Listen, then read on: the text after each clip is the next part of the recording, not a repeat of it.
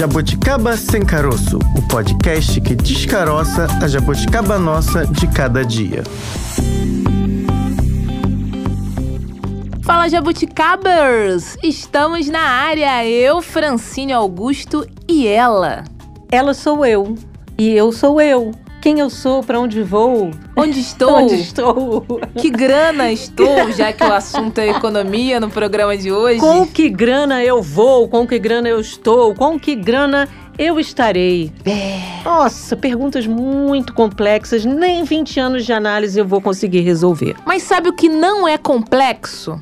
Uma coisa fácil, facílima. Você acompanhar o Jabuticaba Sem Caroço nas redes, nas principais plataformas, nos dar aquelas queridas cinco estrelas, ativar o sininho para que toda vez que tenha um programinha novo lá, um novo episódio, você ser notificado. Olha aqui no meu celular, tem episódio novo do Jabuticaba, que bom. Aí você escolhe se quer nos acompanhar pelo Spotify, Deezer, Google Podcasts. São várias possibilidades. Isso é facílimo. O importante é acompanhar a gente, porque a gente gosta. A gente gosta de saber que vocês gostam da gente, do Jabuticaba, do que a gente fala, dos nossos entrevistados, dos nossos temas, É. das nossas loucuras de vez em quando. Faz uma loucura por mim. Ah, meu Deus, lá vem ela cantando. Poxa, Alcione, né? O Ah. Wellington, o Wellington, nosso operador, quase enlouquece aqui Por isso que ele o fica- Fran começa a cantar, Por gente. isso que ele fica com fone de um lado só, pra não me ouvir nos dois, entendeu? Mas, Bárbara, Ainda bem, Fran, que Hum. você se formou em jornalismo. eu queria um microfone próximo, entendeu? Então, pronto, conquistou. É, deixa pro karaokê é, deixa a para música pra, é, deixa a música pra lá. Assim, não que você não possa cantar em casa, eu não quero ser opressora, não, mas Entendi. canta em casa, amiga. Era só fica uma a dica. homenagem pra Hashtag Alcione. fica a dica. Vamos falar de economia, Fran? Vamos, o tema de hoje, Bárbara, economia no deslocamento. É isso que tá em jogo, viu? Em jogo. Bárbara, não sei você, mas, né, ao longo do mês, a gente aprendeu muito aqui no- em vários episódios, a gente faz ali todo um cronograma, ou deveria, pelo menos, se organiza, e entre os inúmeros gastos mensais ali, muitos brasileiros também ficam ali divididos na questão do meio de transporte. Qual transporte utilizar, como economizar, a gente sabe que, por lei, o trabalhador oferece ali, né, o vale transporte, mas assim, é complicado, o ônibus é cheio, o metrô é cheio, o engarrafamento, o carro, é tudo muito complexo e a gente ainda tem que separar ali para não, por exemplo, a passagem, né, que você utiliza para se deslocar até o trabalho não acabe antes do mês, né? Fran, eu sou super a favor do transporte público, porque eu acho que quanto mais carros nas ruas, mais problemas É. ecológicos teremos. Agora, por outro lado, eu, se eu pudesse, não andava de ônibus, não. Vamos ser sinceros. Ô, Os ônibus, pelo menos aqui no Rio de Janeiro, eu sei de outras, a gente sabe aqui, já fez entrevistas. sim. De outras cidades, em- essa questão também é uma questão complicada. Como você mesma disse, os ônibus são cheios, muitas vezes a qualidade desse transporte é péssima, bancos ruins. Chove dentro do ônibus.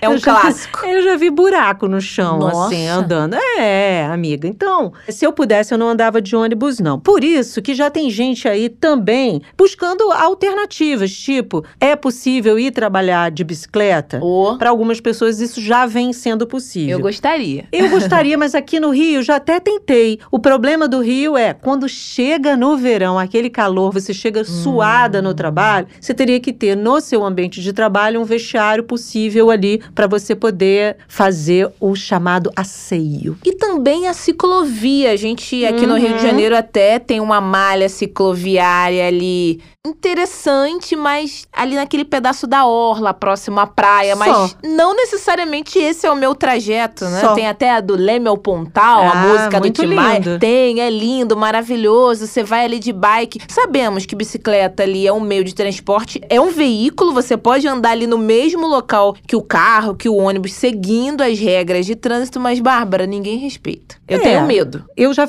tentei circular por dentro da cidade e eu, de fato, também tive muito medo. Primeiro, porque é muito, as ciclovias são muito próximas quando você faz um trajeto mais por dentro da cidade e porque ninguém respeita a mulher. Isso é fato. Ninguém, você, o motorista viu uma mulher pedalando, pronto, já é um problema, é algo que é cultural, a gente precisa falar mais sobre isso para ver se reverte essa situação aí, porque é complicada. Continuando no transporte, você acha que a gente vai pensar em transporte aí Sim. público, né, em transporte veicular sobre rodas?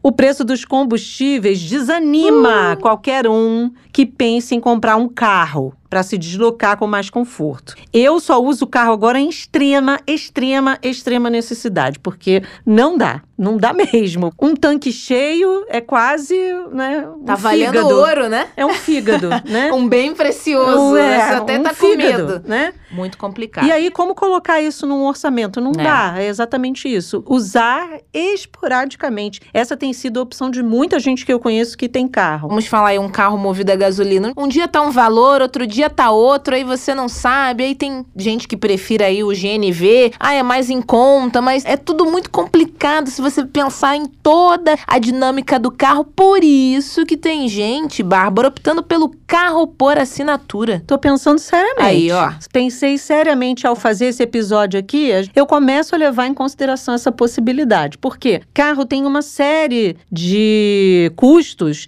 muito além do combustível, Oh. né? Você tem que fazer a manutenção, você tem que trocar de pneu com uma certa frequência. Enfim, tem uma IPVA. IP...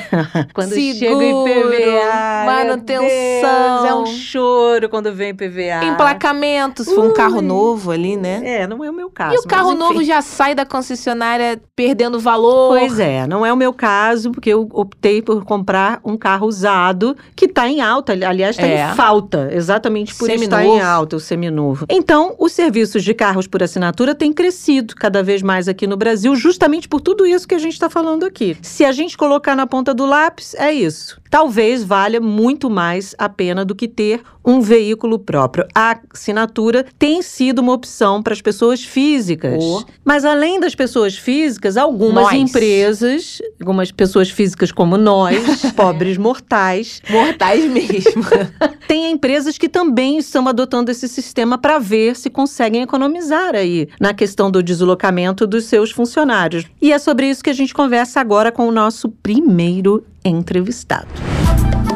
Na real, A gente conversa agora com o Tiago Campaz, ele que é CEO do V Expenses. Tiago, muito obrigada pela sua participação, por aceitar aqui nosso convite, participar do nosso podcast, viu? Seja bem-vindo. Obrigado, eu que agradeço pelo convite. É um prazer estar aqui com vocês hoje. Queria que você falasse para os nossos ouvintes aqui um pouco mais a respeito do V Expensers. Eu já per... Expenses, ó, no plural. Queria saber como funciona mesmo a história de vocês. Eu aprendi a falar o nome certinho, eu acho. Sim, tá ótimo, tá certinho. V-Expenses mesmo. Bom, o V-Expenses ele, ele nasceu para resolver um problema que era meu e dos meus sócios mesmo, Hum. né? A gente viajava bastante a trabalho e nessas viagens tinha um monte de gastos que a gente fazia ali com almoço, deslocamento, hospedagem. E para quem faz ou já teve que fazer em algum momento, sabe o quanto de trabalho que isso dá, né? Fazer a prestação de contas, guardar a notinha, aí depois não sabe direito se a empresa reembolsou direito ou não, enfim, uma dor de cabeça enorme. E o Backspace basicamente foi a solução que a gente criou para resolver o nosso problema quando a gente viu que também, fomos estudar um pouco mais de mercado vimos que basicamente todas as empresas também tinham esse mesmo problema, dependendo Uhum. da, é, algumas em maior escala, outras em menor escala, mas basicamente a dor era tanto do funcionário quanto da empresa, né? Então a gente Uhum. criou uma plataforma para automatizar desde a prestação de contas, né? Basicamente o, o funcionário ele só tira uma foto ali da notinha, é, o Vertente faz o resto, lê os dados da nota, já vê se está dentro da política, procura itens que não podem ser gastos, enfim. É, então a gente faz tudo isso até lançar no próprio sistema financeiro da empresa ali automaticamente. E ao longo do tempo a gente foi lançando um monte de função em cima disso, até mesmo os nossos cartões corporativos, né? O, o funcionário já pague a conta e a prestação de contas esteja na mesma plataforma. E a gente também foi se especializando em, na gestão de outros gastos, sabe? não só aqueles de viagem, mas também outros tipos de gastos que as empresas foram que a gente foi se especializando e as empresas também têm. E aí hoje, me alongar muito mais aqui no, no começo, mas hoje a gente tem mais de 1.800 clientes em nove países, a gente trabalha com desde de multinacionais até empresas de, de pequeno e médio porte. Então, acho que uma introduçãozinha aqui do, do Vexpense. Eu acho que é legal a gente explicar para o nosso ouvinte um pouco como funciona esse processo, porque pode parecer um pouco complexo. Eu sou um pequeno empresário, tenho lá, sei lá, um número pequeno de funcionários, vamos pensar em 50, e eu contrato vocês. E aí vocês vão passar a administrar os meus gastos empresariais de que maneira? Legal, boa. O que a gente oferece é uma plataforma, a junção, vamos falar, do meio de pagamento, ou seja, de cartões corporativos, quando a empresa opta por, por ter eles, mas principalmente uma plataforma de gestão para que você possa fazer essa gestão. Então, como é que vai ser isso? Você vai chegar para os seus 50 colaboradores, aqueles que têm algum tipo de despesa para fazer a prestação de contas, normalmente, vamos, vamos falar que é seu time comercial, vai, uhum. ele está mais na rua, tem é, os gastos de alimentação, deslocamento e tudo mais. Vão, você vai falar assim, gente, agora estamos usando o por favor, baixem os aplicativos aí nas lojas da Apple e da Google Play. E aí, você já tem os logins de vocês. Sempre que vocês tiverem um gasto, pega o aplicativo do Expenses, tira uma foto da notinha. O que, que vai acontecer? O Expenses vai ler os dados dessa notinha automaticamente, já preenche ali valor, a data, o nome do estabelecimento, já vai ver se aqueles gastos estão dentro da política da empresa, para aquele funcionário, daquele centro de custos, tudo certinho, a gente já faz isso automaticamente, então ninguém precisa ficar verificando isso manualmente, né? Uhum. A gente já vê se ali pode ser, de repente, uma bebida alcoólica, caso a empresa não queira que ela reembolsar a bebida alcoólica por exemplo. Então a gente faz uma série de verificações. Bom, o funcionário vai fazendo essas prestações de contas dele ao longo do tempo e conforme ele queira, ele manda para aprovação. No VexSense também já vão estar cadastrados quem são os aprovadores dessas pessoas, então já vão chegando as despesas no celular dessas pessoas. E aí a pessoa dando aprovado, a gente já integra automaticamente no sistema financeiro da empresa. Então não é que a, o meu time aqui vai fazer a gestão, né? o time da empresa continua fazendo a gestão, uhum. mas basicamente assim, numa plataforma basicamente só para para conferir ali o, o, que eles quiserem, aprovar e etc, ver se faz sentido ou não, mas o trabalho braçal, basicamente a plataforma ela faz, então uhum. substitui é, basicamente 88% do tempo que se perde fazendo prestação de contas e a gente exclui isso. Então, resumidamente, esse é o, seria o processo. E Tiago, a gente, nos últimos tempos, né, toda hora falando a respeito disso, mas não tem como fugir do tema, né, alta dos combustíveis, é, pensamos em outras possibilidades, ah, carros por assinatura, aluguel, vamos para o transporte público. Não sei se é algo muito que vai dar certo transporte público pensando no funcionário e até para o gestor mesmo, quanto de tempo que esse funcionário demora no deslocamento, ele já chega exausto, cansado. É complicado, né? Garantir o bem-estar ali dos funcionários e ao mesmo tempo diminuir os gastos no transporte também, né? Por leis trabalhistas, se paga ali o valor do deslocamento. Então, queria que você falasse um pouco nisso, né? Como diminuir esses gastos com transporte na ferramenta de vocês, por exemplo. Quem tá ouvindo a gente aqui agora, meu Deus, eu não sei mais o que fazer. Às vezes o funcionário mora um pouquinho longe do local de trabalho, mas eu também não quero que ele chegue aqui destruído. Eu quero dar uma qualidade de vida. Será que a solução é qual aí? Como a gente faz? Conta esse segredo. Legal, boa.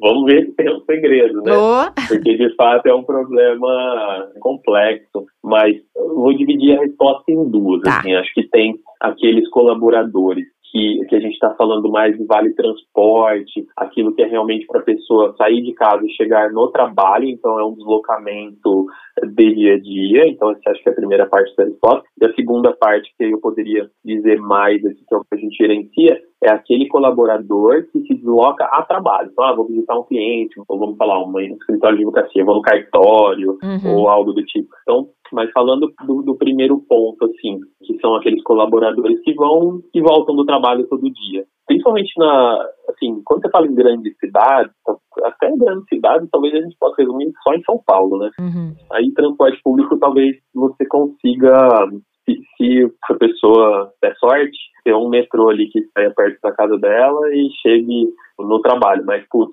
provavelmente essa pessoa vai pagar caro de aluguel e são um pouco privilegiados que, que tem essa situação. Algumas coisas que as empresas muitas vezes, só, só que ao mesmo tempo também você falar para a empresa, para todos os funcionários, ela reembolsar um uma quilometragem ou ela pagar um Uber para a pessoa se deslocar uhum. e de volta também é uma é. coisa que né, não cabe no orçamento. Até porque é um preço Algumas... que flutua, né? Dependendo do horário, às vezes a tarifa é, tá mais cara. É, e aí você estaria falando, assim, é, fazendo uma conta rápida, assim, você estaria falando para a empresa deixar de gastar um é, proporcionalmente, né? Deixando de gastar um para gastar talvez 20 por funcionário uhum. é, por mês. Então, acho que seria uma conta muito alta. Mas, por exemplo, algumas soluções que eu sei que existem de mercado são soluções de caronas corporativas, né? Então, uhum. é, você conseguir unir seus colaboradores em comunidades de próprias aplicações mesmo, para que eles se organizem em caronas. Então, talvez é um jeito da pessoa gastar uhum. a mesma quantidade que ela gasta no transporte público, mas com uma qualidade. Ó, uma vez eu vou com fulano, outra com ciclano, e na, no terceiro dia sou eu que dirijo. Uhum. Então, essa, essa é uma maneira, talvez, das pessoas terem conforto, gastarem a mesma coisa, e a empresa ser o facilitadora dessa conexão. Então, essa é uma solução que eu, que eu sei que existe. Então, isso a empresa pode ter, ou até mesmo o próprio funcionário também, mesmo que a empresa não tenha, a gente sabe que tem alguns aplicativos de é. carona. O próprio, se não me engano, o próprio Waze tem alguma coisa de carona também. Então, assim,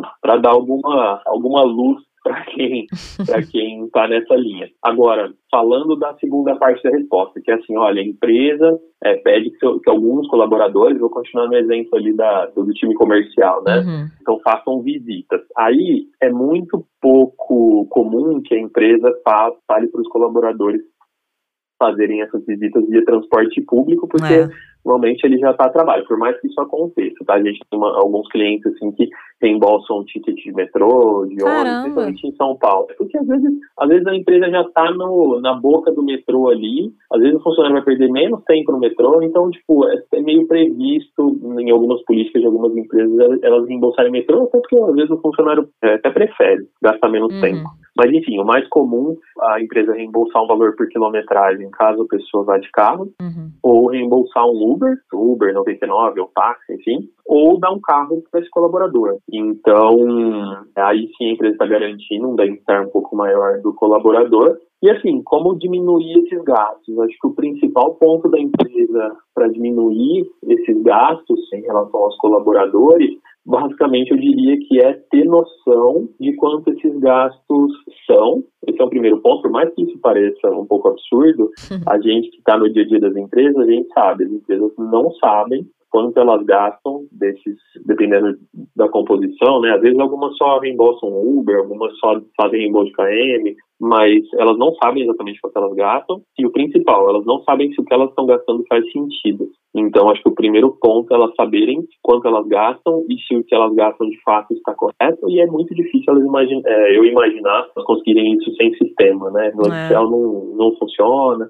Eu acho que o primeiro ponto talvez é ter uma plataforma. Até para dar um exemplo para vocês, a gente essa semana estava num cliente uhum. no primeiro mês aqui de com a nossa plataforma, que depois eu posso falar um pouco mais. A gente tem uma uhum. parte de reembolso de quilometragem via GPS, a gente uhum. pega direitinho quantos quilômetros o funcionário percorreu. A empresa economizou no primeiro mês 300 mil reais de Nossa. reembolso de quilometragem, 20% do que ela gasta, ela economizou. Então, ela mesma, talvez se ela fosse falar, ah, é, para mim é melhor fazer uhum. reembolso de quilometragem ou dar o carro para o colaborador. Depende, se ela fosse fazer a conta que ela, do que ela gastava antes, ela ia chegar a uma conclusão. Mas se ela for fazer a conta com o que ela gasta agora com a gente, provavelmente ela vai chegar em outra, porque é efetivamente necessário. Então, acho que o primeiro ponto é identificar o quanto realmente ela gasta e o quanto ela precisaria gastar. Né? Tiago, eu viajava muito pelo Brasil fazendo reportagens, e aí o Brasil é muito diverso, né? Você vai para localidades em que, por exemplo, nota fiscal é algo que não existe, principalmente uhum. com relação à refeição. Sei lá, ia para cidades em que você comia lá numa pensão da cidade atividade e ele não tem a nota fiscal, que ele tem ali um papelzinho que ele se organizou para poder. Não é comum pedirem. Não né? é um, né, um pedido, você não está uhum. na grande metrópole.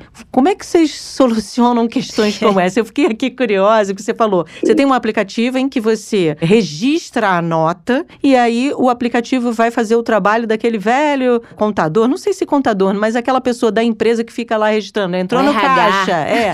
Entrou no uhum. caixa de entrada, é, teve isso, o reembolso foi tanto. Enfim, que tipo de soluções um software como o de vocês dá para questões que são cotidianas para quem, por exemplo, faz um trabalho assim, de viajar pelo Brasil, de conhecer cidades que não são metrópoles? Tem solução para isso? Sim, assim, a nossa plataforma, se a notinha ela for uma notinha impressa, ela vai conseguir ler de qualquer maneira. Se a notinha for aquele talãozinho que a pessoa faz à mão, de qualquer maneira a pessoa consegue tirar uma foto e aí ela preenche os dados manualmente. Isso não tem problema. Uhum. E a pessoa que for aprovar, ela vai saber que aqueles dados ali foram preenchidos dessa forma. Isso ok. Mas o grande ponto desse seu comentário é muito mais é, fiscal, uhum, tributário, uhum. do que necessariamente da plataforma, porque aí é uma, esse é um grande problema das empresas, né? Porque para a empresa, teoricamente, ela não poderia aceitar esse gasto. Então, Sim. se você viajar, provavelmente a, a, sua empresa ali, ela chegar e falava, não, pelo amor de Deus, me manda essa nota, me manda uma uhum. um, recibo, um recibo fiscal, fiscal, e aí você ficava naquela, meu, mas não tem.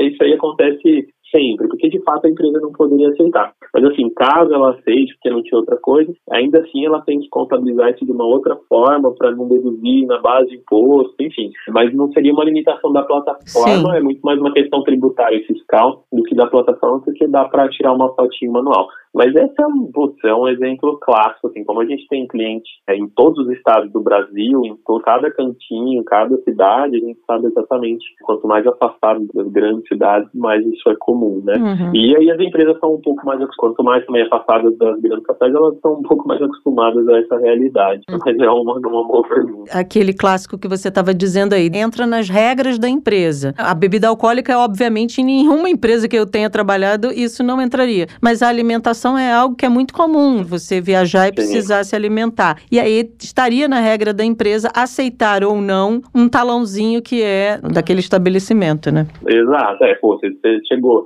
viu que esse talãozinho, o endereço dele é na Avenida Paulista, você fala, pô, meu amigo, aí também você podia ter estado no restaurante do lado, né? Sim. É, agora você vê que às vezes é um lugar um pouco mais afastado, enfim, aí cada empresa acaba tendo uma flexibilidade uhum. diferente. Uhum. Tá certo. É Pelo que você está falando pra gente, Tiago, com a ferramenta de vocês, tanto ali o funcionário, né, o usuário, quanto o administrador, o gestor da empresa acaba tendo benefícios. Você citou aí a questão do reembolso, da quilometragem. Queria que você falasse um pouco mais, apresentasse pra gente também. O que, que acontece? Uma grande dor nas empresas, e aí tanto para o usuário quanto para as próprias empresas, é a questão do reembolso de quilometragem. Então, é muito comum as empresas é, os colaboradores viajarem com carro próprio, não falo viajarem de de uma cidade para outra, mas uhum. fazerem trajetos né, com, com os seus próprios carros e a empresa fazer uma continha lá e falar, ó, eu te pago, por exemplo, 1,50 por quilômetro. Só estou dando um exemplo qualquer. E aí fica acordado que a cada quilômetro que a pessoa roda, ela recebe 1,50 de volta. Mas assim, como comprovar para a empresa que eu rodei um quilômetro é. ou 30, né? Então essa é uma grande dor que as empresas têm. Como que algumas empresas fazem? Chega para o funcionário e fala, ó, vai lá no Google Maps, coloca de onde você saiu, para onde você colocou, faz um print, manda no e-mail de alguém, no WhatsApp de alguém. Então, ou então ah, anota ali no Excel de onde você saiu, para onde você foi, quantos quilômetros são. Então, tem uma imprecisão e uma dificuldade de conferência muito grande. O que, que a gente desenvolveu? Por meio do nosso aplicativo, a gente rastreia efetivamente o percurso que a pessoa fez. Então, quando eu, Thiago, por exemplo, quero sair aqui do meu escritório e visitar um cliente, eu pego o Backspace e clico no botãozinho assim, ó, iniciar trajeto. A partir hum. daquele momento, o meu aplicativo começa a ser rastreado e eu sei por cada rua que eu passei, quantos metros, quantos quilômetros exatamente eu percorri. Cheguei lá no meu cliente, eu encerro esse trajeto, aperto o botãozinho ali e ele já me dá um compilado. Ó, Thiago, você andou 35,2 quilômetros, tá aqui o mapa do seu percurso, que é, seria a foto do comprovante, né? Uhum. E aí ali tudo, tudo igual a uma despesa comum, centro de custos que eu fui trabalhar, o projeto, etc. E o meu aprovador recebe junto com as minhas notinhas também uma série de percursos que eu tiver feito. Dessa forma, a gente assim resolve uma série de desconfianças, problemas, uhum. imprecisões e até eventuais fraudes, porque tem gente que acaba indo de má fé e até ganhando dinheiro com o reembolso de quilometragem. Uhum. Então, a gente acaba tornando essa relação muito justa e sem desconfianças para todas as partes, principalmente com o reembolso de quilometragem. Aí o ponto maior de discussão passa a ser o seguinte: ah, a empresa está pagando um valor justo de reembolso de quilometragem ou não? Uhum. Só que aí é uma questão que sai do controle de plataforma, mas ainda assim a gente acaba muitas vezes ajudando os nossos clientes para dar um insight assim de quanto que o mercado está pagando. A gente solta umas pesquisas de vez em quando. Uhum. A gente também tem uma plataforma, uma página online gratuita. Depois a gente pode até ver como disponibilizar para as pessoas também calcularem qual que seria o valor justo para a empresa pagar e etc. Aí você sai da discussão de pô, o funcionário foi até o cliente ou não foi, ele rodou ou não rodou tantos quilômetros. E o funcionário também não precisa ficar se justificando, não precisa de repente ficar anotando cada percursinho, ele só vai lá, dá dois cliques e está tudo resolvido. Né? Mais prático. É, né? é legal que você está é. falando, porque tem benefícios para ambos os lados, pelo que você está dizendo. Pelo funcionário que vai poder, fiquei lembrando de todo o meu processo, porque eu precisava reunir tudo aquilo, fazer uma folha, preencher, provar que eu não estava ali, exatamente isso que você está falando, que eu não estava ali, vamos usar um termo bem popular, levando vantagem em situação uhum. nenhuma. E para a empresa que vai poder poder fazer um controle mais fino disso e, ao mesmo tempo, ainda gerar dados. Olha, tem um gasto mensal de X, eu preciso reduzir um pouco isso e eu vou tentar implementar alguma ação aqui na empresa para poder fazer essa redução. Tem benefícios para ambos os lados aí fazer essa forma de controle. E aí, quando eu falo na resposta anterior, do tipo assim, a empresa precisa efetivamente saber quanto ela gasta e se é o que ela gasta faz sentido, porque aí, uma vez que você tem o um cenário mapeado, aí você consegue olhar e falar, vou dar um exemplo, estou gastando 100 mil reais por mês de reembolso de quilometragem. Aí sim você vai comparar, pô, quanto custaria para eu alugar 30 carros por mês aqui, fixo, na locadora, e deixar na mão dessas pessoas. Ah, e pagar gasolina, eu, eu mesmo pago a gasolina. Ah, ou então, quanto custaria é, eu, eu pagar um Uber para todo mundo? Aí sim você consegue comparar os custos. Enquanto você não tiver a certeza de que as pessoas estão é, rodando o que elas precisam rodar, ou que você tem esses controles, é difícil você fazer a conta, porque você nunca vai estar comparando com a coisa certa. Isso a gente, assim, tem muita certeza, porque acho que não existe caso de um cliente que adota aqui a plataforma de, de GPS e não tem economia. É, uhum. é praticamente a, a média de economia é, gira em torno daqueles mesmos 20%, que eu dei o exemplo dos 300 mil reais do outro cliente. Então, a média de economia com GPS é de 20%. É, de 20%. é algo bem considerável. Uhum. E a gente pode dizer que esse formato, nesse tipo de tecnologia, como a ferramenta de vocês, traz muitas né, melhorias na gestão, porque tem empresa que fica meio receosa, prefere lá aquele papel estacionadinho no tempo. Não, deixa que lá o RH resolve. Só que também existe a possibilidade de acontecer o que você disse, as empresas não terem noção do quanto estão gastando, quanto poderiam economizar. O que você diria aí para quem nos ouve agora ainda tá meio receoso? Ah, esse negócio de tecnologia, de foto, de papel, não sei não. Assim, acho são muitos e muitos argumentos, né? desde o tempo perdido fazendo, de, desde quem confere, é, normalmente quem toma a decisão para adoção de uma plataforma dessa está mais ali no back-office, está mais na conferência é, e olhando essas coisas. Então ele vê, às vezes, ah, poxa, é um funcionário ali que perde meio mês, mas é um funcionário que eu não pago tão caro, então tudo bem.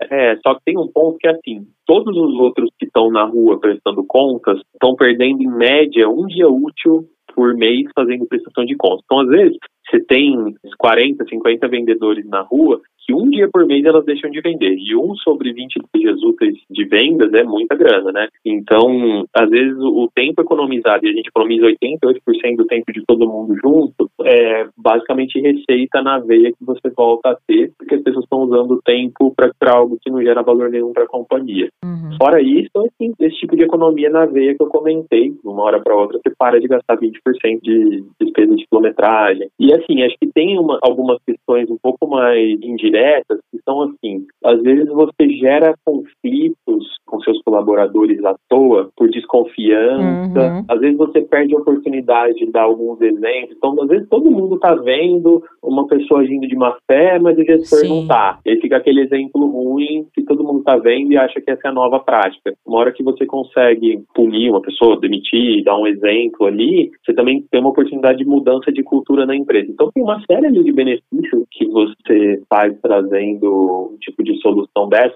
Outro exemplo, poxa, conseguir comparar o quanto um colaborador gasta de alimentação vis-à-vis quanto o outro gasta na mesma cidade. Pô, não é possível que uma pessoa sempre almoce em média com 40 reais e a outra almoça com 25. É. Será que não tem alguma coisa para olhar? Ou então, pô, no mesmo projeto, no mesmo tempo de custo, tem diferenças muito grandes. Então, sim, uma visibilidade muito maior. Você passa a usar o tempo para tomar decisão e não para ficar controlando vírgula para lá, vírgula para cá. Né? Então, acho que os argumentos são muitos. aí. Ah, eu acho legal a gente pensar nisso, porque quando se fala em economia, soluções, a gente acaba le- levando muito pro pessoal, pro nosso dia a dia. Ah, agora não quero mais ter carro, vou ter bicicleta. Não, agora vou andar de transporte público no horário que não seja tão cheio. A gente acaba puxando isso muito pra vida particular, mas falando de empresas, né, no ramo ali, no empresarial, eu acho que é legal ter ferramentas como a sua, ter esse exemplo como você, que a gente pode pensar também no coletivo. Os gestores, pequenos, médias, grandes empresas, pensam que é possível economizar, como diria o Faustão, no pessoal e no profissional.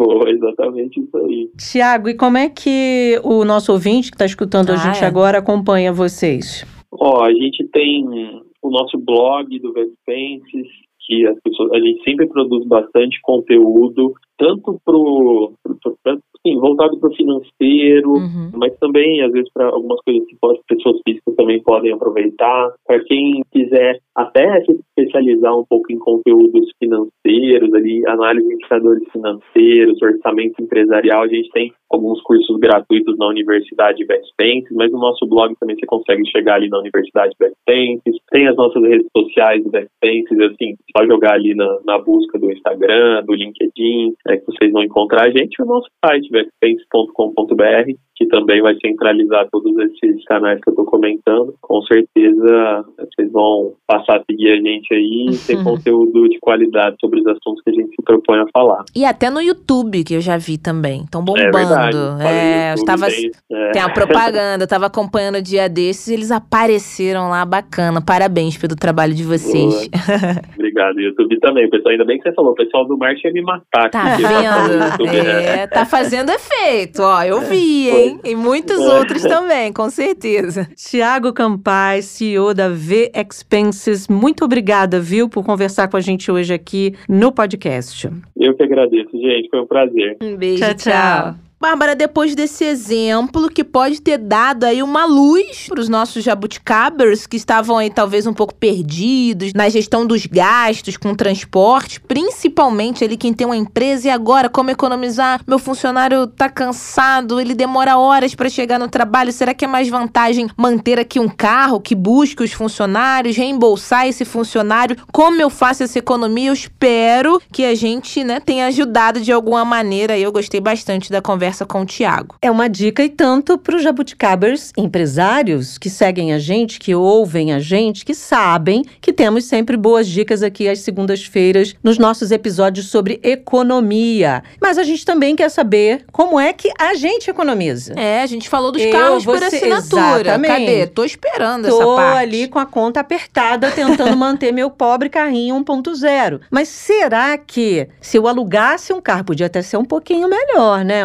1.6 para dar um, Um carro de luxo. não, de luxo eu não preciso não, tá? Mas acho que assim, dá um ganho aí no meu visual, andando com 1.6 pela cidade, ou quando eu pegar a estrada. Será que eu não posso alugar um carro um pouco mais robusto para eu poder circular por aí? Essa é uma dúvida de muita gente hoje. Será que vale mais a pena do que ter o carro próprio que desvaloriza, vai perdendo valor ano a ano? Enfim, e aí você pode estar sempre com um carro novo, com um carro ali mais adequado às suas necessidades. Será que eu posso alugar só de segunda a sexta-feira? Será que tem que ser durante meses, um mês, um ano, horas? É possível. Quero ir ali numa festa com carro de luxo, levar a Bárbara. Ostentar. Ó, o programa é sobre economia, É. para economizar, não é para ostentar, não. Mas se eu Francine. alugar por horas, eu tô economizando. É verdade. Eu acho, né? Melhor do que comprar. Vamos deixar o nosso próximo entrevistado explicar isso aí? Essa sua dúvida aí que você tá agora? Tá bom.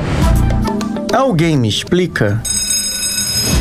Chamamos agora, então, aqui para a nossa conversa o Roger Armelini. Roger, que é diretor de mobilidade da Toyota. Muito obrigada pela sua participação aqui no nosso podcast. Roger, seja bem-vindo. Muito obrigado pelo convite, um prazer estar aqui com vocês. Roger, eu queria que você apresentasse para gente, para os nossos ouvintes, falasse um pouco a respeito da Quinto, que é uma empresa de mobilidade da Toyota, talvez não conhecida por muitos, mas a gente tem a oportunidade de apresentar aqui hoje. Você falou, aqui no Brasil é uma empresa responsável por todos os serviços de mobilidade da Toyota e a Quinto, na verdade, é uma marca global. Ela não está aqui só no Brasil. A Quinto hoje já atua em mais de 40 países em todo o mundo. É, e o principal objetivo da Quinto é ser o vetor de transformação da Toyota numa empresa de mobilidade. Isso já foi anunciado pela Toyota lá em 2018, lá na CES, né, nos Estados Unidos. O nosso CEO global aqui, o Toyota, ele fez um pronunciamento bastante forte naquele momento, falando que a Toyota estaria se transformando numa empresa global de mobilidade, não só numa empresa de manufatura de veículos. A Toyota hoje é a maior montadora é, de veículos do mundo, mas Uhum. a Toyota quer mais do que isso, quer realmente fornecer uma gama extremamente ampla de opções, não só de produtos, mas também de serviços de mobilidade para os nossos clientes. E quais seriam esses serviços de mobilidade, Roger? A Quinto tem no portfólio diversos serviços globalmente e aqui no Brasil e na América Latina já estão disponíveis três desses serviços. O primeiro que a gente trouxe para o Brasil foi o Quinto Share. Quinto Share é um serviço de aluguel de veículos via aplicativo para períodos curtos. Então você pode alugar um Toyota, um Lexus, por exemplo, de uma hora até um mês. Que legal. Então você precisa de um veículo específico para uma determinada ocasião, por exemplo, uma viagem com a família de final de semana, Uhum. precisa de um carro de sete lugares, você pode alugar uma SW4. Você precisa de um carro pequeno para uma semana de reuniões de negócio numa capital que você vai visitar, você pode alugar um, um Toyota, um Yaris, por exemplo, um Yaris hatchback durante uma semana e assim por diante, né? Isso isso pode, isso tem uma gama muito ampla de atendimento de, de necessidades, né? A gente tem os Uhum. mais diversos tipos de, de clientes e necessidades atendidos hoje pelo Quinto Share. Esse é o primeiro serviço que está disponível no Brasil, já estava disponível antes da chegada da marca Quinto, né? Como Toyota Mobility Services desde setembro de 19, foi rebatizado para Quinto Share com a chegada da Quinto aqui no Brasil em julho de 2020 e agora a gente está chegando já praticamente todas as concessionárias da Toyota no Brasil oferecendo esse serviço. Né? Os carros que podem ser alugados, eles ficam localizados nas concessionárias Toyota que estão distribuídas aí em todo o Brasil. São aproximadamente 190 pontos distribuídos em todo o Brasil, com mais de 600 carros disponíveis para os nossos clientes. O segundo serviço que a gente trouxe para o Brasil Hum. foi o Quinto One Fleet. Aí é o nosso serviço já voltado à pessoa jurídica. Esse serviço compreende basicamente a gestão de frota. Então, a empresa que quer ter um veículo locado para fazer, seja um veículo operacional, seja um veículo para atender a sua equipe, seu corpo de, gestão, né, seus gerentes, seus diretores, presidente, ele pode lo- locar esse carro com a gente. E aí, dentro dessa locação, estão todos os serviços inclusos, toda a parte de documentação, a parte de manutenção, toda inclusa, troca de pneu, eh, gestão de multa, toda a parte burocrática, toda a parte que, é- que não agrega valor, por exemplo, quando a, a empresa possui o carro, né, resolve comprar o carro, Uhum. a gente assume, além, obviamente, das questões financeiras, de liberar mais fluxo de caixa. A empresa não precisa imobilizar capital para ter o seu carro, a sua ferramenta de negócio, e ela pode sim é, utilizar esse capital para investir no seu core business. E, obviamente, também a estrutura necessária para você cuidar de uma, de uma frota própria, ela é uma estrutura pesada. Então, a gente, obviamente, oferece todo esse serviço, tudo já incluso no valor da, da tarifa mensal. E o terceiro, também um, um produto do Quinto One, o mesmo conceito aí do Quinto One Fleet, mas é para pessoa física, né? Então é o nosso carro por assinatura, Quinto One Personal. Nesse modelo, qualquer pessoa física pode também contratar, alugar um veículo por um período mais extenso, 12 meses, 24 meses, 36 meses. E a grande novidade nesse produto que a gente também acabou de lançar essa opção para carros seminovos. Então você pode alugar um carro zero quilômetro ou você também pode alugar um carro seminovo da Toyota em ótimas condições, baixa quilometragem, mas com um preço mais competitivo. Muito bacana. Eu não sabia, por isso que é bom aqui trazer sempre convidados com novidades aqui pra gente. Vocês já estão um tempo aqui no Brasil, mas eu não sabia que era possível alugar carros por horas, porque é muito isso, né, da necessidade. Às vezes você vai fazer uma viagem ou tem alguma situação ali e não quer alugar uma diária. Ah, mas eu não vou usar um dia inteiro ou duas diárias. Tem empresas que, na verdade, nem deixam assim um dia, tem que ser uhum. pelo menos dois dias. E eu acho que tendo essa possibilidade, vale muito mais a pena, até pela questão financeira. Ah, eu vou pagar por um carro por um dia, sendo que eu vou usar horas. Acho que isso daí também é um dos diferenciais de vocês, né? Exatamente. Entregar cada vez mais flexibilidade para atender as necessidades dos nossos clientes. Então, se o cliente precisa usar determinado veículo somente por um período do dia, por que, que ele precisa pagar toda a diária? São essas soluções que a gente quer trazer cada vez mais para o nosso cliente. E sempre apoiado com uma base digital bastante forte. Agora, Roger, a gente tem visto muita gente pensando na hipótese de não ter mais carro por uma série de fatores, né? Você paga aí um conjunto de impostos, você tem a manutenção, e aí quando você coloca no papel, muitas vezes, talvez para aquela pessoa não valha tão a pena. E essa modalidade de aluguel por um tempo maior, como um mês, tem sido olhada aí por algumas pessoas como uma saída, né? Eu posso ter um carro bom, que atenda às minhas necessidades e por um preço possível. Você tem percebido isso? Mais pessoas têm procurado o aluguel de carros? Essa é uma tendência de mercado, não só aqui no Brasil, em todo o mundo. Né? Uhum. Isso está baseado numa mudança de comportamento do cliente que não está não, não tá relacionado só ao segmento de carros. Né? Isso começou lá atrás com, com coisas simples, como, por exemplo, filmes,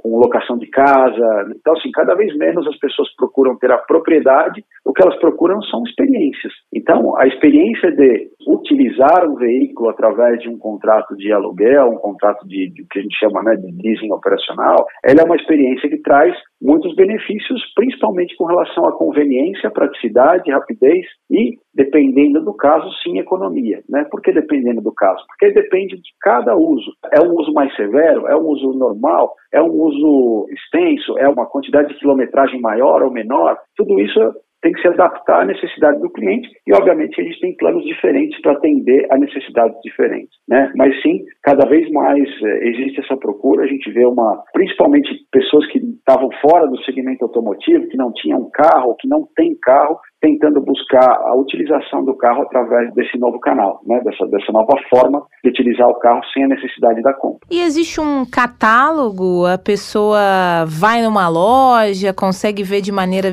digital? Como funciona, Roger? Quem está nos ouvindo aqui agora, gostei da ideia, achei bacana, quero conhecer mais, ele precisa ir até uma agência? Como é que é o, o esquema? Olha, a gente consegue atender de forma que for melhor para o nosso cliente. Se o cliente que que está acostumado a ir a uma concessionária e, e, gosta de ter o suporte de um, né, de um atendente de vendas, de, uma pessoa especializada no produto, pode ir a qualquer concessionária Toyota que vai ter o atendimento normalmente. Né? Sentir assim o cheirinho do pra... carro novo, seminovo, Exatamente, tem gente que gosta, é, né?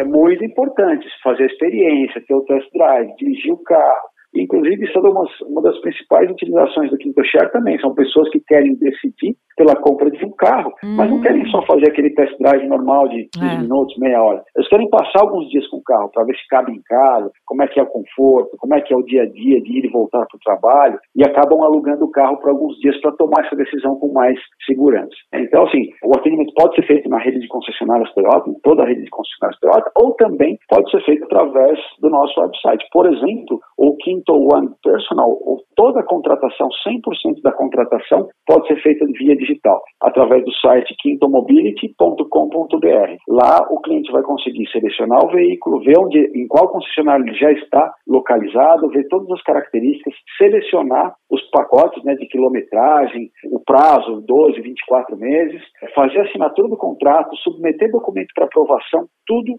via digital. Então, para aqueles, né, para gerações novas aí, vocês fazem parte disso, é, pode fazer todo o processo 100% digital e ir até a concessionária somente para pegar o carro. Agora, Roger, você falou aí que é uma tendência mundial, né? E a gente sabe que sim. Agora, aqui no Brasil, a gente ainda tem algumas questões culturais que é. podemos colocar aí no jogo da nossa conversa. A gente ainda tem uma ideia da posse, de ter um, o carro como um bem, mesmo que ele vá aí, esse bem vá perdendo valor ao longo Muito. do tempo, mas a gente ainda tem um pouco isso. Você acha que a tendência é de crescimento mesmo ou ainda vamos demorar um pouquinho mais quando comparado a outros países? Olha, eu acredito que a gente está num período de transição.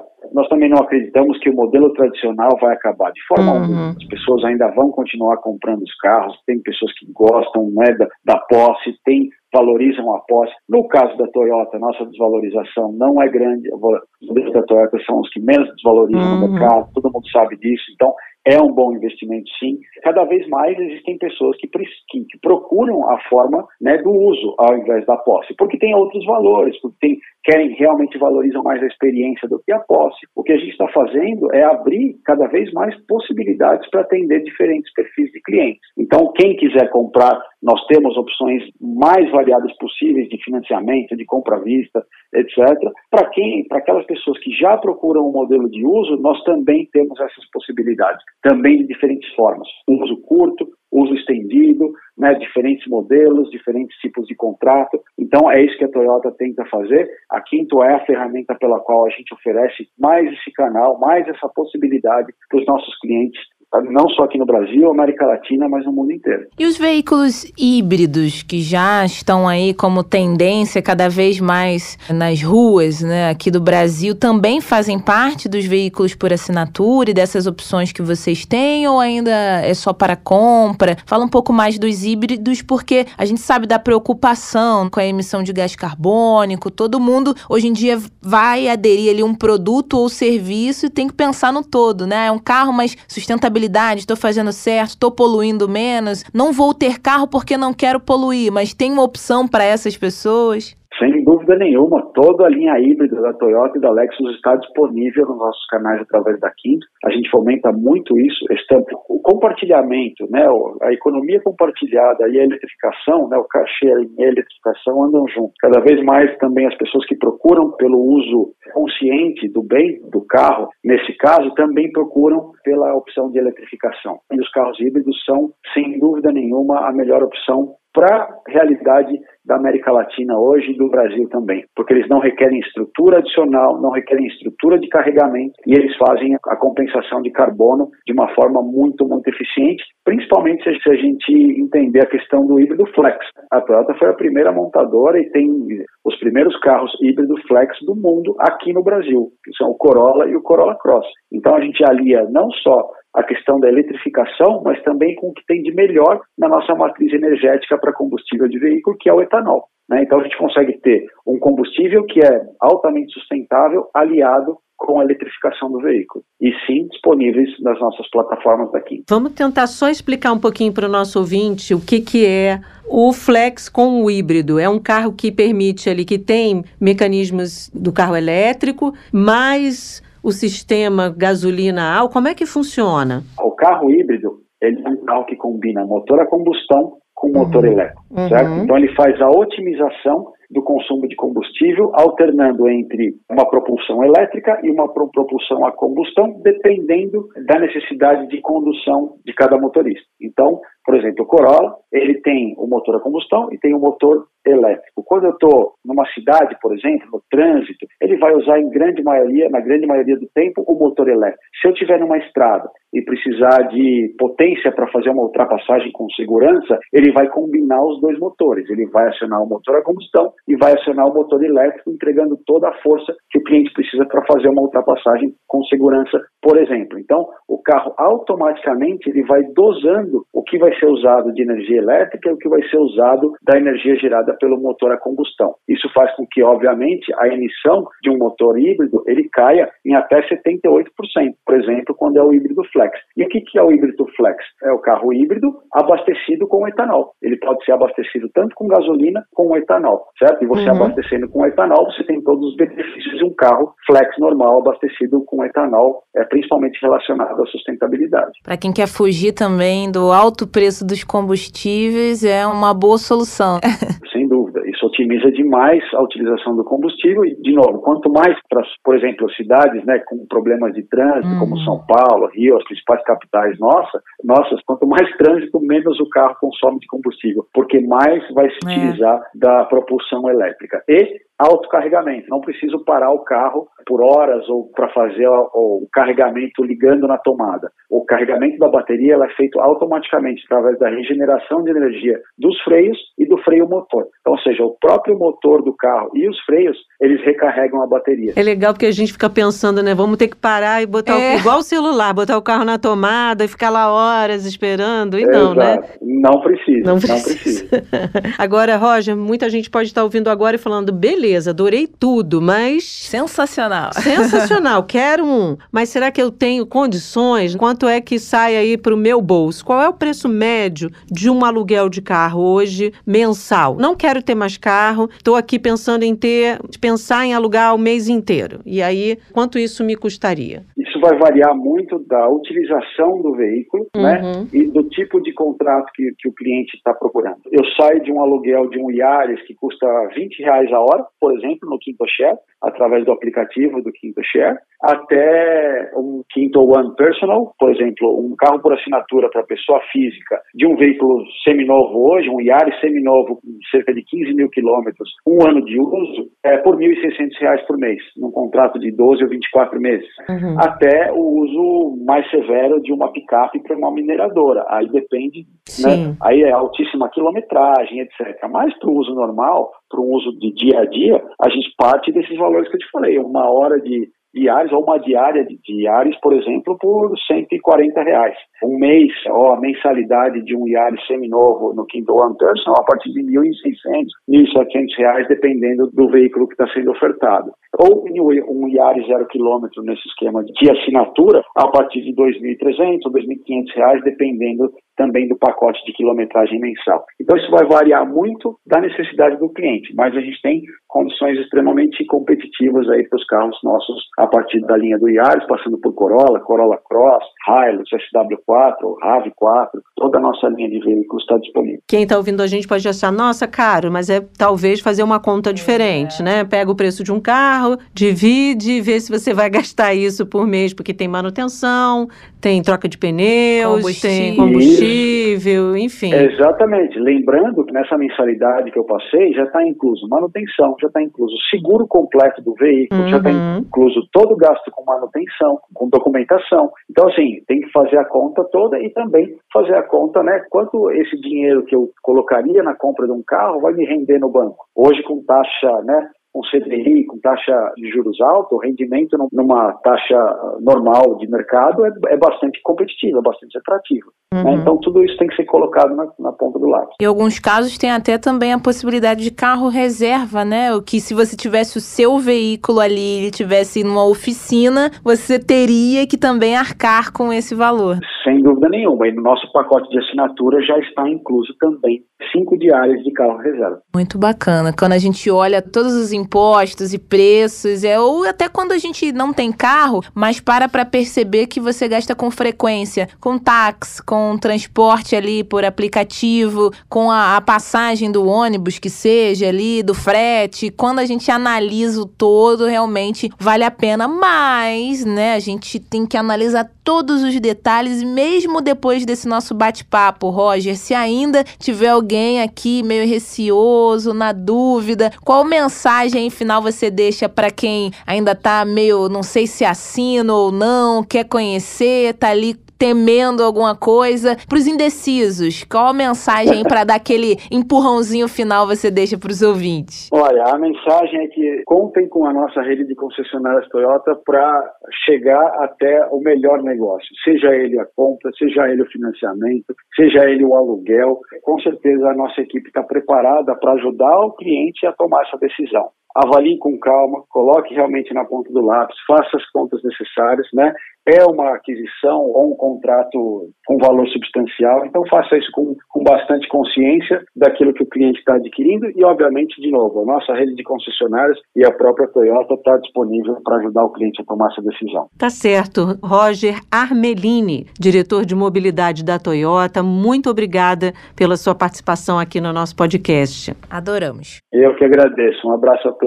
Tchau, tchau. Tchau, tchau. É isso, o mercado brasileiro de aluguel de carros, inclusive, gente, aumentou de 10% a 20% ao ano nos últimos 15 anos. Ou seja, todo mundo já pensando nessa possibilidade. A Bárbara tá na dúvida Tô aqui. na dúvida. Já tem uma galera investindo bastante nisso. Um milhão e meio de veículos disponíveis nessa categoria, de acordo com dados de uma consultoria de gestão para locadoras e concessionárias. Bárbara, gostei. Tô pensando nessa possibilidade também. Não agora, continuo na bicicleta. Ô, Fran, e para os próximos 20 anos, a previsão é de que o número de veículos para alugar, esses de aluguéis, salte para 15 milhões. E que a assinatura de carros para pessoas físicas ocupe cerca de 60% deste total. É um mercado aí, de fato, em expansão. É bom a gente ficar de olho para onde vai aí esse negócio. Falando para onde vai, gostaria de desenrolar o economês com você. Vamos? Vambora, partiu.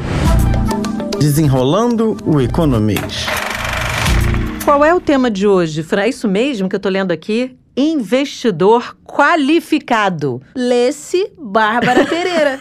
Eu ia falar qual, o que é um investidor desqualificado. Acho que eu me encaixaria mais. Não, me imagina. Mas depois desse desenrolando, eu vou me transformar numa investidora qualificada. Conta aí. Já é, Bárbara Pereira. O investidor qualificado, para quem nunca ouviu falar a respeito do termo, quer aprender um pouquinho mais, é alguém, aquela pessoa ali que tem uma bagatelinha aí de um milhão Eita, Em investimentos. Tranquilo, tá vendo? Um investidor qualificado, um, um milhãozinho tranquilo, é. ali na conta. Pois é. Mas, Bárbara, essa não é a única maneira de tornar ali uma pessoa, né, alguém como investidor qualificado. Tem outras possibilidades. Quem sabe a gen- a gente de alguma maneira se enquadre nessa. Para chegar nesse tópico, você pode ser um investidor qualificado adquirindo conhecimento. Opa! Vai ali, Eu tenho no negócio. saída! Tá vendo? Não precisa de um milhão.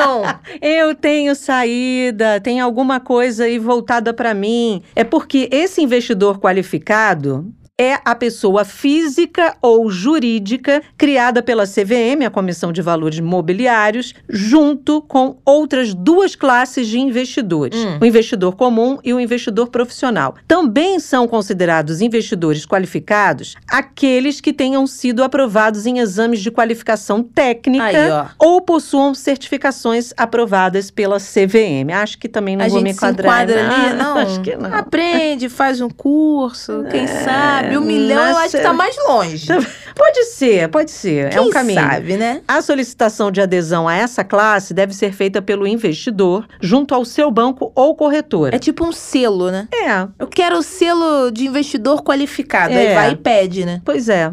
Não é o meu caso, não. Continuo tentando me achar aqui nesse quesito investidor qualificado. Os fundos de investimento destinados exclusivamente a investidores qualificados são considerados igualmente qualificados. Claro, se a Bárbara, né, que já é um exemplo de investidora qualificada, tiver um investimento qualificado, tá tudo qualificado. Pronto, Tá ganhei- tudo nosso. Ganhei o carimbo. Bárbara, o que é legal a gente trazer também, que você até falou, que além desse investidor qualificado, né, tem a figura do investidor profissional. É tipo o síndico profissional, sabe? Tem ali o síndico do condomínio que de vez em quando se estressa, né? Bastante, de vez em quando quase sempre. Mas tem gente que tem dom de ser síndico. E tem o síndico profissional, que são pessoas já de uma empresa que vão naquele condomínio especificamente e, inclusive, é responsável por mais de um condomínio. Tem essa questão também no investimento. Tem o qualificado, que é esse do um milhão que a gente está falando, ou acaba adquirindo com o tempo essa qualificação, e também o investidor profissional. A diferença aí é o tamanho da aplicação, inclusive. O profissional deve apresentar. Bárbara, acho que você é profissional, hein? 10 milhões de reais investidos no mercado financeiro. Eu acho que você se enquadra mais no profissional do que o qualificado. Você tem mais de 10 milhões, né? Tenho. Eu vou fazer a, a piada do tio do pavê. 10 milhos grandes, tenho 10 milhões. Eu fico levantando essa aqui, ó. É, pois é. De- tenho 10 milhões de. Eu tenho 10 milhões em muita De coisa. seguidores. 10 milhões de sonhos, Ó. 10 milhões de atitudes positivas. Serve.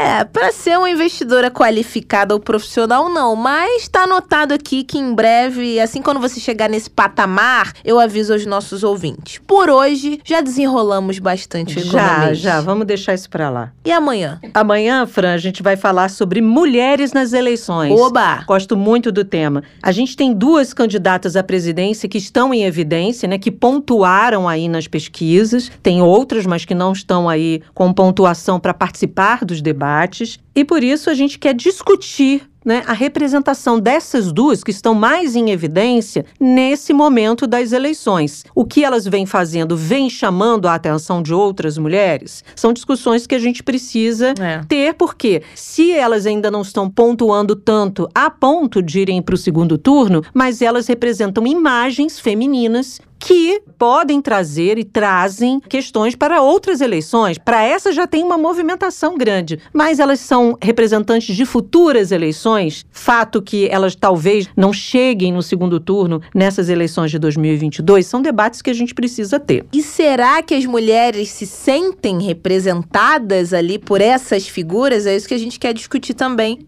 com as especialistas que estarão conosco no programa de amanhã. Com certeza, porque teremos mulheres falando de mulheres. É De isso. Homem falando de mulher já basta, a gente atende mais. É isso, Jabuticaber ouvinte. Até amanhã. Siga a gente no arroba jabuticabasc no Twitter e também em todas as plataformas com aquele selinho maravilhoso de cinco estrelas. Beijo, Beijo. até amanhã. Jabuticaba Sem Caroço, o podcast que descaroça a jabuticaba nossa de cada dia.